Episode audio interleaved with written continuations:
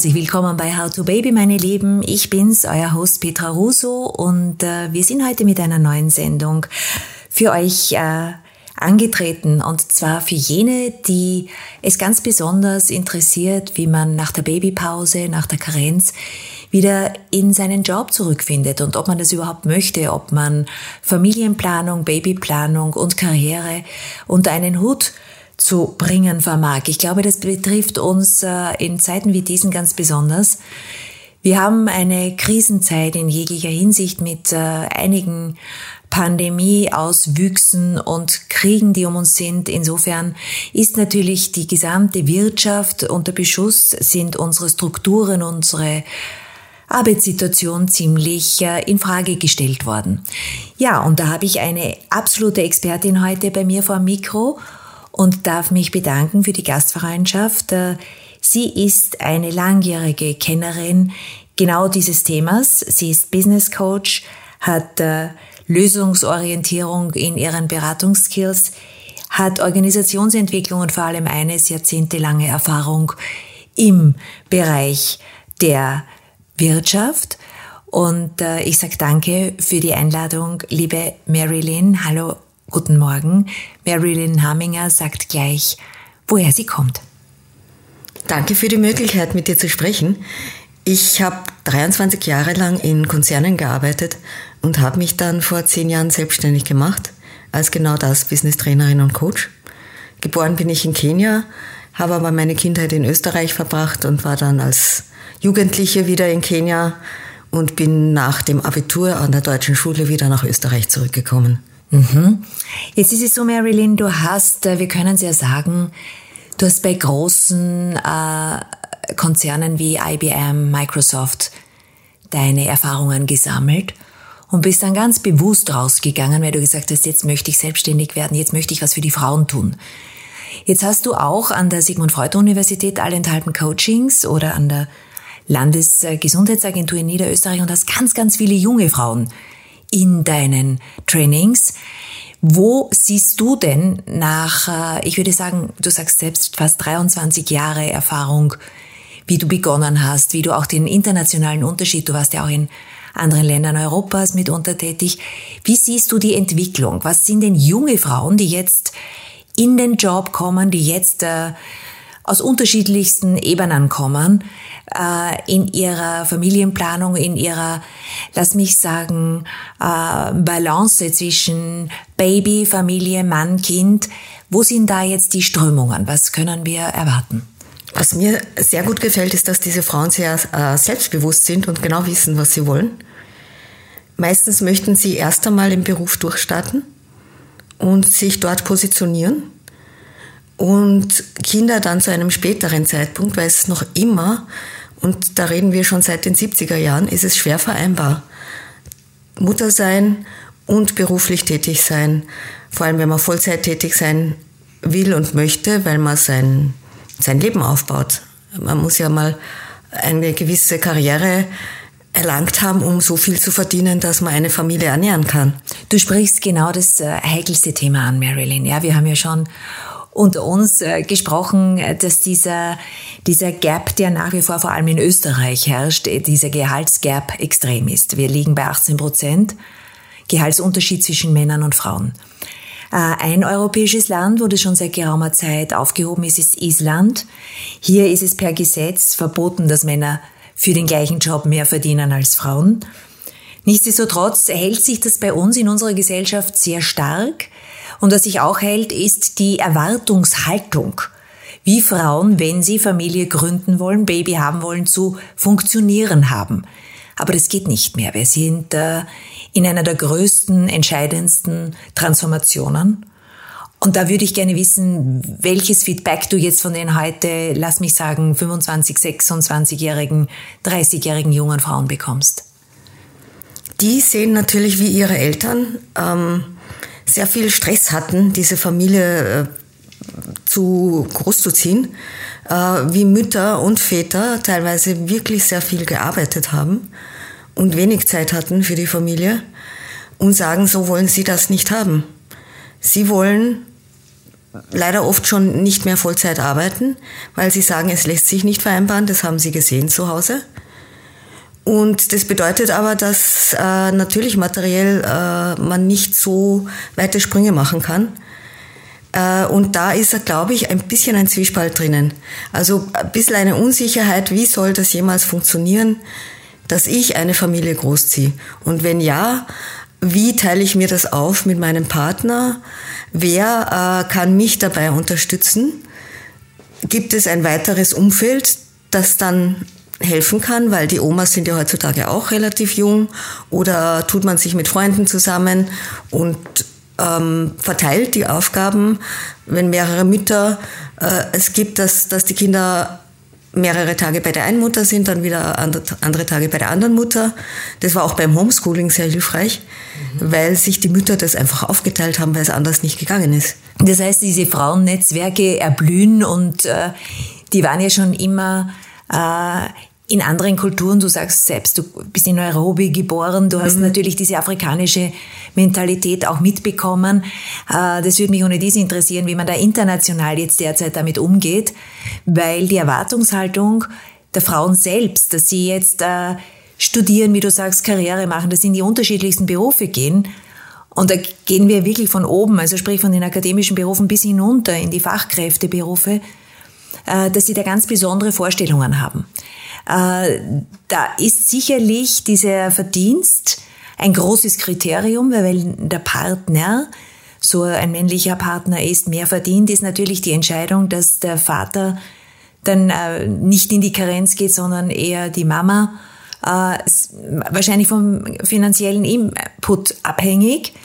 Und äh, das würde mich jetzt interessieren, also wo die, wo die Berufsfelder geöffnet werden, weil wir haben jetzt auch gesagt, in der, gerade wo du herkommst, in der Technologie, in, der, in den MINT-Berufen, in den Digitalisierungs-, Programmierungsberufen etc., da gibt's noch relativ wenig Frauen. Das ist richtig. Gott sei Dank wird's besser. Aber durch diese Gehaltsschere fällt es Frauen sehr schwer, äh, bis ganz oben an die Karriereleiter zu gehen, weil irgendwann kommt die Kindererziehung. Und das ist meistens der Zeitpunkt, wo sich die Frau derart verändert und doch mehr aufs Kind fokussiert, dass sie mit manchen Dingen nicht so gut umgehen kann, äh, wenn da oben die Luft dünner wird äh, und so weiter, dass die oft sagen, nein, ist, ich konzentriere mich vielleicht doch lieber mehr auf die Familie, was aber natürlich bedeutet, dass ich weniger verdiene, weil ähm, Männer bleiben zunehmend auch zu Hause und gehen in Karenz. Aber meistens ist die Frau die schlechter Verdienende. Jetzt ist diese Entscheidung auch schwer zu treffen, weil man braucht ja ein Familieneinkommen, um diese Kinder auch durchzubringen. Und da ist leider ein bisschen ein Teufelskreis. Ja. Jetzt äh, gehen wir mal zu deiner Arbeit in den Teams. Du machst Teambuilding-Maßnahmen, du siehst äh, Kleingruppen von Frauen, die dann mhm. wieder back to job wollen.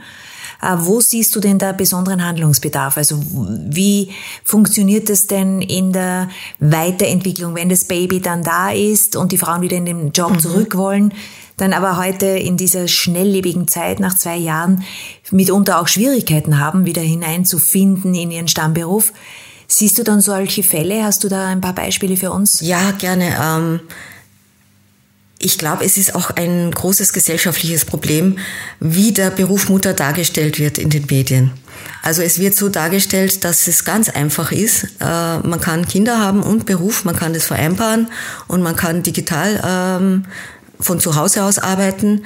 Das wird, das schaut schön aus, aber die Wahrheit ist, dass zu Hause auch man aufs Kind schauen muss. Also das heißt, das mit dem Digitalarbeiten, da braucht man eigentlich auch Unterstützung. Und es braucht das Bild äh, nicht, wie man es in Glanzmagazinen sieht, die Mutter im Business Dress mit dem Kind auf dem Arm und das geht alles gleichzeitig. Äh, wir machen uns da leider ein bisschen was vor. Es gibt auch Frauen, die wirklich verzweifelt sind, weil sie das alles nicht unter einen Hut bringen können. Aber nach außen müssen sie es so darstellen, als wenn das alles ganz leicht von der Hand geht. Und dadurch bekommen natürlich andere Frauen auch ein bisschen Unsicherheit, weil die sagen, ja, die andere kann es ja, wieso kann ich nicht? Ja. Und es ist ein sehr weibliches Verhalten, dass man zunächst einmal sich selbst in Frage stellt und bei sich selbst zu schrauben beginnt. Es gibt unterschiedlichste Frauenbewegungen international, auch in Österreich. Es ist äh, diese Mom-Too-Bewegung äh, erst vor kurzem auch in den Medien gewesen. Mhm. Was mir persönlich jetzt äh, ein bisschen äh, schräg vorkommt, ist, dass es halt immer wiederum Beispiele sind mit Frauen, die aus Top-Berufen stammen. Also, weißt du, wenn ich äh, Google-Chefin bin oder Journalistin wie ich jetzt, dann tun wir uns ja leichter. Ich kann ja sagen, ich bin selbst äh, Mutter von drei Söhnen, äh, selbst gewählt alleinerziehend äh, gewesen und habe das gestemmt. Also mhm. den Job und die Söhne und dergleichen. Das ist immer eine Frage des Energiehaushaltes, würde ich sagen. Auch der Bestrebung, äh, sein eigenes Leben bestimmen zu können. Und das ist es. Also diese Abhängigkeit, egal jetzt von welcher Struktur und Hilfestellung, sei es jetzt Babysitter, die ich mir leisten muss, sei es ähm, Oma, Opa, respektive der Partner, das ist ja eine höchst individuelle Glückssache, ja wenn man Großeltern noch hat, wenn die auch in diesem Land leben, aber wir migrieren, wir verändern uns, äh, die Familien gehen alle verstärkt jetzt auch aufs Land. Dort ist die Struktur vielleicht noch nicht so da, der Freundeskreis nicht so da, da lernt man sich im Kindergarten etc. kennen. Mir geht es darum, wie Frauen selbst, weil das muss man ja schon bevor die Karenz zu Ende ist, nämlich knapp vor dem 24. Lebensmonat des Kindes, planen, auch mit dem jeweiligen Arbeitgeber, wie gehen die wieder back to job, back to business? Welche Skills wollen sie haben? Wo wirst du eingesetzt? Ich werde dann eingesetzt, wenn Frauen im Wickelwackel sind. Ja. Äh, wie viel sie nach der Babypause arbeiten wollen, ob sie überhaupt ein Kind bekommen, wann sie es bekommen. Weil manchmal ist ja auch ein gewisses Hindernis, dass der Körper nicht bereit ist für ein Baby, weil man geistig noch nicht äh, so weit ist. Wenn das Baby dann da ist, dass, dass man draufkommt, dass das Leben sich sehr stark verändert, mehr als man glaubte. Und dass man dann die äh, Infrastruktur hat, das zu stemmen. Und dass die Gesellschaft da auch mitspielt. Ich habe ein Beispiel gehabt von einer Frau, die war in einem Workshop und die hat gesagt, sie ist äh, Rechtsanwältin und sie hat teilweise eine 80-Stunden-Woche, hat das aber mit ihrem Mann vereinbart, dass das so okay ist, dass er sich um das Kind kümmert. Und sie hat gesagt, plötzlich war sie mit ihrem Mann, die sich über das Thema einig waren, total unter Beschuss von ihrem ganzen Freundeskreis, von ihrer ganzen Familie, wie sie das machen kann, dass sie so viel arbeiten geht, wenn sie ein kleines Kind zu Hause hat. Und ich finde, das ist was sehr Persönliches, was ein Paar selber entscheiden sollte. Und was auch hilft bei ähm, How to Baby ist, wenn man als Frau oder als Familie ähm, sich eigentlich schon bei der Vorderzeugung überlegt, wenn ich jetzt ein Kind bekomme, wie werde ich das machen? Wer kann mich unterstützen? Habe ich Freundinnen? Habe ich Tanten? Habe ich äh, eine Infrastruktur wie Kindertagesstätte oder Tagesmutter? Ähm, dann ist man nicht so überrascht von dem Thema. Ähm, natürlich kann man nicht immer alles genau planen, weil der Körper ist auch nicht keine Maschine. Also ich, ich hätte auch gerne Kinder gehabt, ich habe keine. Aber ich habe natürlich das sehr weit rausgezogen. Da war ich schon sehr alt, als ich meinen Mann kennengelernt hatte. Und, ähm, gynäkologisch alt halt. Ja, gynäkologisch alt. Äh, und auch das gehört dazu, zu How to Baby. Äh, Mache ich das, wenn ich jung bin? Mhm. Dafür habe ich beruflich ein bisschen Einbußen. Oder warte ich, bis ich mich beruflich gefestigt habe? Das sind ganz schwierige Entscheidungen, die man als, als Frau und als Familie mit dem Partner treffen muss vorher. Weil sonst wird man wahrscheinlich es sehr schwer haben. Ja, es ist auch, wie du es völlig richtig sagst, äh, vom Partner, von der Partnerin, äh, mhm. je nachdem, wie die Paare sich ja heute mhm. formieren, äh, abhängig, weil da eine gewisse Einbuße in jedem Falle stattfindet. Ja, also dieses sich selbst wiederfinden in der Kinderbetreuung, das bedeutet gerade für Frauen, die Karriere gemacht haben schon, mhm. eine Totalumstellung. Also die fallen ja da wirklich meterweit hinunter und prallen am Boden der Realität auf, wenn sie wissen, okay, das ist jetzt die Funktion Mama. Und dass die nicht immer lustig ist und dass die stressig ist und dass das auch körperlich durch diese Schlafmangelsituation etc. Spuren hinterlässt, ist jetzt ein anderes Thema, feststeht, dass in dieser kurzen Zeit, diese knappen zwei Jahre, wo, wenn Sie sich schon entscheiden, trotzdem entschieden werden muss, wie komme ich zurück in meinen Job? Und wie sieht's dann aus, wenn ich ein zweites Kind vielleicht möchte oder ein drittes etc. Ich glaube, da sind diese neuen Strukturen zu suchen und auch äh, businessmäßig zu finden. Und da wollte ich dich fragen, weil du sagst ja, du entwickelst ähm, Menschen. Ja, mhm. du, du hast auch Fachkräfte, die du suchst. Du, du bist für Personal äh, Coaching, aber auch Recruiting allenthalben eingesetzt. Wonach geht das? Wie findet man diese, wenn du sagst Fachkräfte weiblicher Herkunft, äh, heute noch, wenn sie sagen, ich mag nicht mehr 40 Stunden in der Woche arbeiten. Ich will mir diese Life Balance gönnen. Ich weiß, man wird nicht nur über den Beruf glücklich mhm. oder zufrieden. Welche Gespräche sind da gerade en vogue? Ich denke, man sollte sich sehr stark überlegen, welche Branche, äh, manche Leute sind ja durch ihren, ihre Ausbildung an die Branche gefesselt, ja. aber man sollte sich dann Unternehmen suchen, wo man sieht, die haben sich das überlegt und die bieten schon Programme dafür an. Und ich muss sagen, da kommt immer mehr. Also Unternehmen entwickeln ein Employer Branding, wo sie sagen, wir wollen Leute, dass Leute zu uns kommen, weil es wird immer schwieriger. Und dafür haben wir Programme, dass wir Frauen den Einstieg wieder erleichtern nach dem Job. Also in der IT-Branche äh, macht man sehr viele Müttertreffen zum Beispiel, ähm, wo die Mütter regelmäßig ins Büro kommen, nicht zu arbeiten, sondern um zu netzwerken mit anderen Müttern und zu erfahren, was Neues gibt in der Zeit, wo sie dann ähm, in der Kinderbetreuung waren, um dann den Einstieg wieder leichter zu haben. Und wenn man jetzt schaut, äh, dass man dort arbeitet, wo man äh, mit als Mutter herzlich willkommen ist, wird man es leichter haben. Es gibt Unternehmen, die dieses Thema gar nicht am Radar haben. Aber für so ein Unternehmen würde ich mich dann als Mutter auch nicht entscheiden, weil weil es sich nicht vereinbaren lässt und man nur unglücklich werden kann auf Dauer. Aber da mache ich mir gar nicht so große Sorgen, weil ich weiß, dass Unternehmen das sehr viel mehr am Radar haben und auch dafür was tun. Und äh, in der Politik sollten diesen Unternehmen auch die Rahmenbedingungen gegeben werden. Also politisches Thema ja, ist es natürlich du auch. Du sagst ein großes, wichtiges Stichwort, das hätte ich jetzt ohne dies gefragt. Wie sehen denn die gesellschafts- und sozialpolitischen Strukturen genau bei uns in Österreich jetzt aus?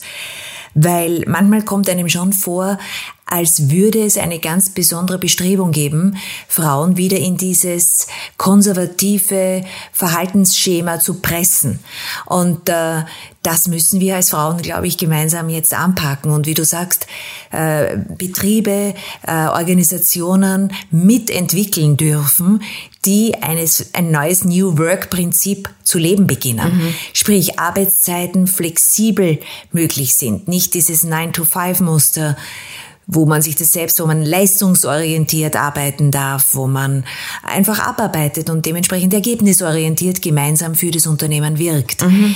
Kennst du da besondere, herausragende Beispiele schon? Also ich bin der Meinung, dass die Unternehmen, die von der Diversity her gut aufgestellt ist, sind. Das mhm. heißt, aus jeder äh, Demografie äh, jemanden sitzen haben, der diese Gruppe vertritt, die machen einen guten Job.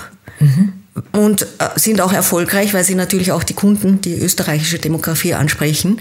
Wenn jetzt ein Umfeld stark männlich ist oder stark weiblich oder nur jung oder nur alt, dann fehlt was. Dann ist eine gewisse Gruppe untervertreten im Unternehmen und die haben es dann dort sehr schwer. Das heißt, ich finde, Unternehmen sollten schauen, möglichst divers aufgestellt zu sein und sie sollten schauen, dass jede dieser Gruppen auch Programme hat äh, mit den jeweiligen Themen, die sie haben. Also du, du gehst schon äh, sowohl in die Alters- als auch kulturelle, als auch soziologische Bandbreite. Genau, das ist männlich, weiblich, ja, genau, äh, divers. Ja, ja. Ja, ja. Ähm, jetzt, was ich, das ist das politische Ansinnen, äh, es wird ja auch immer wieder gesagt, es gibt sowas wie diese, diese Quote, ja, aber die wird allenthalben sehr, sehr flexibel angepasst, wie es mir zumindest erscheint. Äh, wir haben jetzt, glaube ich, aktuell immer weniger Frauen in Spitzenpositionen.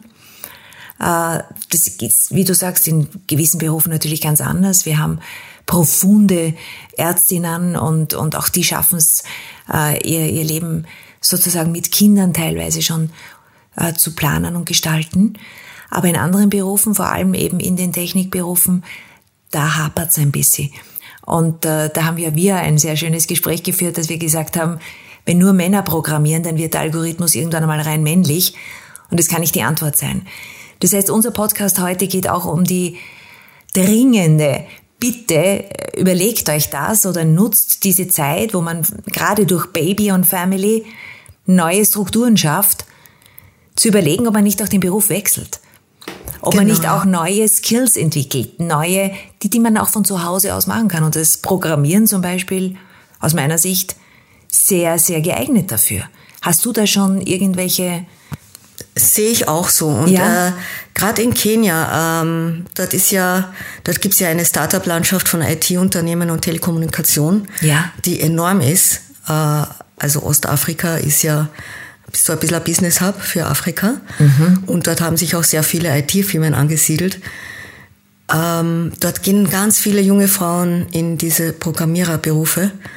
Und es geht, ich meine, die sind zwar von, also die sind noch sehr karriereorientiert. Also die sind jetzt, ähm, die sind nicht so wie unsere Generation Z, die meisten, sondern äh, die sind wirklich sehr stark karriereorientiert, es haben Top-Berufe äh, und dort wird die Landschaft immer weiblicher, was gut ist, weil äh, wenn Frauen zusammenhalten, also man braucht Frauennetzwerke, sonst geht's nicht.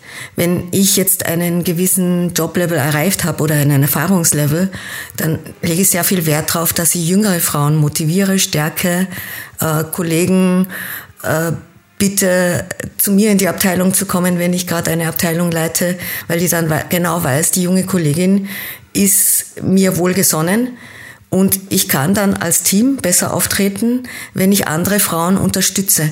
Und je mehr Frauen andere Frauen unterstützen, desto leichter wird dieses Thema werden. Es wird nie ganz leicht sein, aber es wird leichter, wenn wir uns gegenseitig unterstützen, Netzwerken, wenn wir können jüngere Frauen, ich bin 52 jüngere Frauen auch bestärken in dem, was sie tun und sagen, ähm, du kannst alles erreichen, was du willst unter diesen und jenen Voraussetzungen und wenn du Fragen hast, dann komm und äh, wenn du dir irgendwo unsicher bist, dass man sich auch Vertraute irgendwo aufbaut, ähm, dass man auch über heikle Themen einmal reden kann äh, und dort dann die Unsicherheiten genommen kriegt. Weißt du, das ist auch ein ganz wichtiges Stichwort, Marilyn, weil die Frauen untereinander oft unglaubliche Konkurrenz aufbauen. Äh, das ist ja auch beim Babythema so, ja. Wir gehen wir zurück ins äh, äh, Bild, wenn die Mamis kleine Kinder haben und mit dem die ersten Ausfahrten machen oder sich zumindest mal zu sozialisieren beginnen, dann ist meistens ein unglaublicher Konkurrenzdruck da. Also was das Baby schon kann, wie die Entwicklung ist, wie in welchen Kindergarten es kommt, etc. Und ich glaube, das ist ein sehr weibliches Verhaltensmuster mitunter, dass es uns selbst schwer machen. Du hast diese Hochglanzbroschüren angesprochen und ich kriege jedes Mal äh, doch auch ein bisschen ein mulmiges Gefühl, wenn ich sehe, wie diese top, top, top erfolgreichen Frauen sagen, ja, und mit dem Baby, das war so schön und das war so easy. Das ist ähnlich so wie äh, in der Modellandschaft, dass ich äh, drei Monate nach der Geburt wieder top aussehe. Aber das entspricht nicht der Realität. Und äh, wir sollten als Frauen meines Erachtens nach an dieser äh, falschen äh, Informationspolitik nicht teilhaben, sondern uns auffangen gegenseitig und Kraft geben und unterstützen, weil wir wissen, dass das Baby krank sein wird, dass es Ausfälle geben wird, dass man zu Hause bleiben muss und dergleichen. Das sind doch die wirklichen Punkte. Das kann im Moment gesetzlich noch nicht adäquat abgefangen werden. Und da braucht's Arbeit und da braucht's Frauen wie dich und mich, die jetzt diesen Podcast besprechen, da sagen, wir müssen dafür Strukturen gemeinsam schaffen. Aber das geht nur, wie du sagst, mit großen Netzwerken. Und dieses Netzwerk geht dann nur, indem man zusammenhält. Wie ist es bei dir in deinen Coachings? Du bist ja auch an der Sigmund Freud Universität und hast diese Studentinnen aus der Psychologie, mhm. die ganz besonders achtsam sind diesem Thema gegenüber. Welches Feedback kommt da von den jungen Psychologinnen? Äh, es ist lustig, das ist auch ein, ein ganz starkes Generationenthema. Äh, ich hatte gerade gestern, ähm, habe ich die Studentinnen, ich habe eine rein weibliche Klasse, also die Medizin wird immer weiblicher und auch die Psychologie, äh, weil junge Mädchen das einfach äh, zunehmend studieren. Und äh, es gab Präsentationen zum Thema Bullying, äh, Gaslighting und ich habe dann erwähnt, dass ich den Eindruck habe, dass jüngere Damen sich das nicht mehr gefallen lassen. Und äh, die haben mir alle sehr stark zugestimmt, haben gesagt, nein, zu so einem Unternehmen würden sie nie gehen, müssen sie auch nicht. Also die sind sehr stark selbstbewusst und die wissen genau, was sie wollen. Ob sie früh Kinder haben wollen oder später, das ist ganz individuell. Aber wenn sie es wollen, dann machen sie es. Und es wird sich schon irgendwie äh, ausgehen. Cool. So. Die sind ähm, weit entspannter in diesem Zugang, glaube ich, als es meine Generation noch war. Weil wir wahrscheinlich auch äh, ja die Steine stärker aus dem Weg räumen mussten, ja. weil da doch dementsprechende ähm, Skills mehr notwendig waren, um diese Position bekommen zu mhm. können, musste man einfach dann auch wirklich auftreten. Mhm. Äh, und die äh, wieder Zurückkehr in den Job war bis vor 25 Jahren nicht so leicht. Das ist richtig. Also das meinst du, wird verbessert, das wird begünstigt, da gibt's schon Wind. Da gibt's viel Wind, weil äh, Unternehmen, die keine Mitarbeiter kriegen, können, können ihr Produkt nicht herstellen. Also die, es muss, weil sonst geht's ja gar nicht. Mhm. Ein Unternehmen, das das nicht berücksichtigt, ist nicht lebensfähig. Wie schaut es generell am Arbeitsmarkt deines Erachtens nach aus? Wir hören jetzt allenthalben, es gibt immer weniger Personal in Küchen, es müssen gewisse Restaurants und Hotels geradezu die Öffnungszeiten äh, schmälern, weil sie keine Fachkräfte mehr bekommen. Warum, wie erklärst du dir das aus deiner Erkenntnis, dass so viele Frauen und Männer auch eigentlich in gewisse Berufe gar nicht mehr zurück wollen? Gastronomie ist ganz, ganz schwierig. Ähm, ich kenne als Gast unterschiedliche Gastronomieunternehmen und dort, wo es funktioniert, es ist ein Beispiel, äh, wo wir jedes Jahr hinfahren mit, mit unseren Patenkindern äh, und da arbeitet die ganze Familie dort. Also mhm. die, die, die Mutter ist beim Frühstück, der Sohn ist Sommelier, seine Frau ist im Service äh, und wir fahren dort seit Jahren hin und seit Jahren begegnen wir dort demselben Personal. Das heißt, mir kommt vor, die begegnen ihrem Personal mit derart viel Respekt und wenn eine Position zu fühlen ist, dann fragen die erst einmal bei ihrem Personal, kennt ihr jemand? Und die sagen dann, ja, weiß nicht, meine Schwester sucht gerade einen Job oder so. Äh, okay. Und ähm, das heißt, das Personal würde ja nicht jemanden empfehlen, den sie nicht für fähig halten. Das heißt, man kriegt schon mal eine sehr gute Qualität an Personal. Ja. Und dann muss man es natürlich auch gut behandeln, das Personal. Also, also du siehst mit, das Thema, die sitzen auch ja. jedes Mal, bevor das Mittagessen anfängt, sieht man sie so gegen elf gemeinsam Mittagessen. Und das ist so die Vorbesprechung vom Tag, was halt los ist, was gestern am Abend noch passiert ist. Und dann geht's los zum Mittagsservice. Ja. Also das ist ein sehr gutes. Also dein Credo Restaurant. ist wiederum Netzwerk und da in dem Bereich halt auch wirklich familiäres Netzwerk. Dort geht wiederum diese stärkere Linie hin, diese Empathie, dieses Spüren und nicht nur dieses Job machen. Mhm, genau. Gut. Und natürlich ist der Job nicht besonders gut bezahlt in der Gastronomie.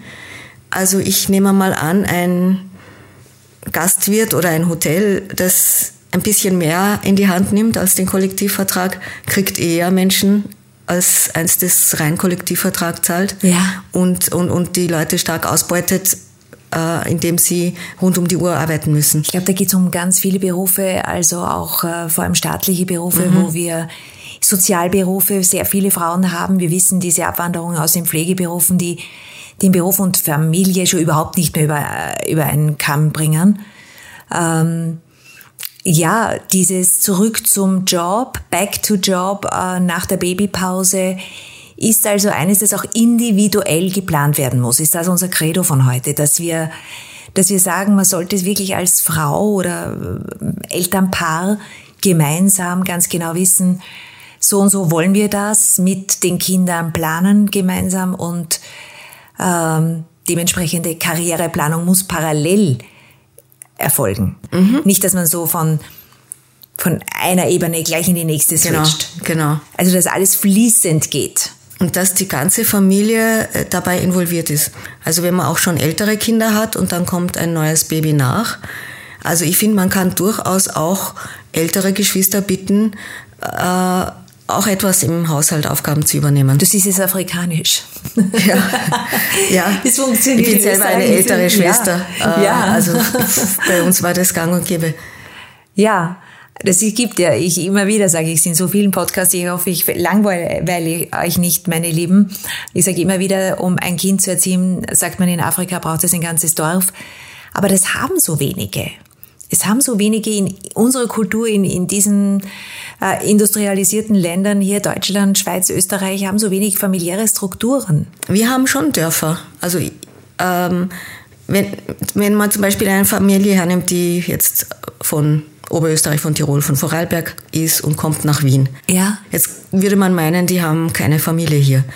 Aber die haben sicher Freunde, die haben sicher Kollegen, mit denen sie sich besser verstehen. Ja. Sie könnten äh, sich ein Netzwerk irgendwo suchen, wo sie hingehen. Es gibt so viele Netzwerke in Wien, äh, Oberösterreicher Stammtische. Ich mache selber Frauennetzwerke ja. für Frauen, äh, jung, alt, alle möglichen beruflichen äh, Situationen. Und jetzt habe ich wegen Corona leider zwei Jahre ausgesetzt, aber das mache ich dann einmal im Quartal ein Treffen, wo ich sage, okay, Frauennetzwerk äh, mit ein paar Städtischen hier. Wir haben meistens ein Thema, das wir adressieren.